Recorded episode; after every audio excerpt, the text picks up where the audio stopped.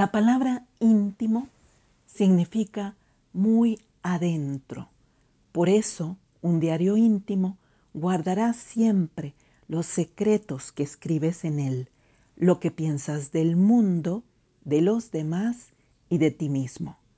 El diario te conduce al autoconocimiento porque es tu más claro espejo, uno que no te recrimina, te comprende. Hay muchos diarios que se han vuelto famosos con el tiempo, escritos por personajes de distintas épocas.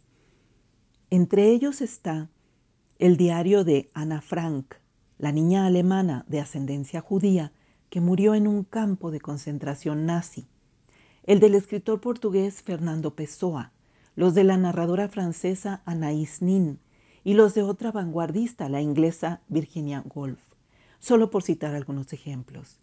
En esencia, los diarios pertenecen al ámbito privado, pero en muchas ocasiones acaban siendo públicos. Un diario es la mejor autoayuda y una de las vías más accesibles para la sanación. Puede ser tu fortaleza, tu baluarte. Y puedes creer que exagero, pero te invito a probar. Recuerda lo que dijo Kafka. Una persona que no lleva un diario jamás entenderá lo que es. Un diario es una prueba de que has vivido. Es, como han dicho algunos autores, un refugio, un itinerario psicológico y un confesionario, porque en él has de vaciar lo que sientes, lo que piensas y lo que eres. Como su nombre lo dice, se escribe a diario, o por lo menos con cierta frecuencia, y el placer de construirlo estriba en la libertad de hacerlo a tu manera. Esto va a redundar en el beneficio de que puedas quitarte pesos del corazón, como decía Ana Frank. Los diarios son muy útiles para resolver conflictos internos, dudas que nadie había podido resolverte. Nadie había podido porque la respuesta está en ti. ¿Escribir es medicina? Sí, por supuesto, y es arte y es mucho más. Siento una pasión profunda por este tipo de documentos, porque representan sin lugar a dudas la declaración más honesta, la más sincera que puede emitir un ser humano sobre sí mismo y sobre el mundo que le toca vivir. No existe mejor forma de descubrir la auténtica sustancia de una persona que echar un vistazo a su diario. En él se depositan las vivencias entrañables, ideas, memorias, reflexiones, ocurrencias y el todo que cabe muy bien en esas páginas. Mi padre murió hace 20 años, pero dejó una buena cantidad de cuadernos plagados de inquietudes, de certezas, preguntas, hallazgos, desengaños y esperanzas. Sabes, Jamás conocí tanto a mi padre como después de su muerte. Atisbé en esas confidencias y pude redescubrirlo. Todo lo que no me dijo estaba ahí.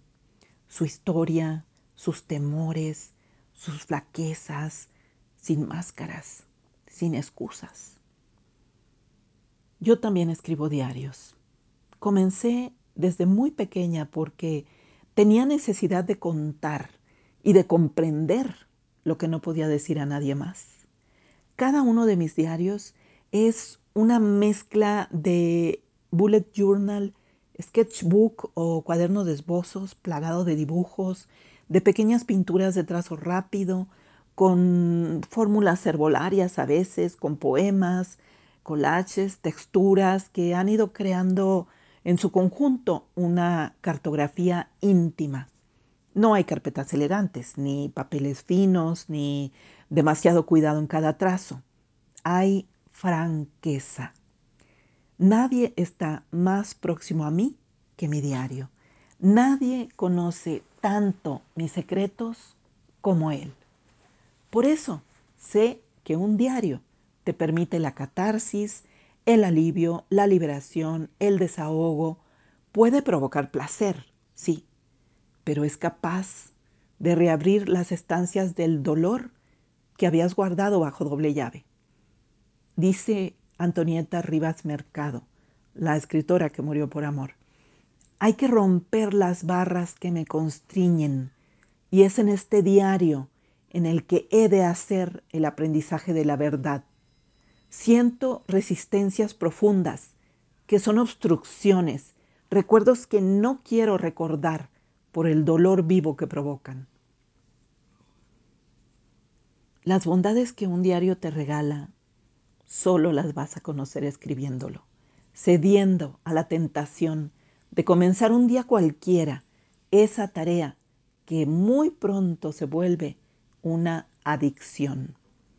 Quiero leerte un fragmento de uno de los escritos de Anaís Nin.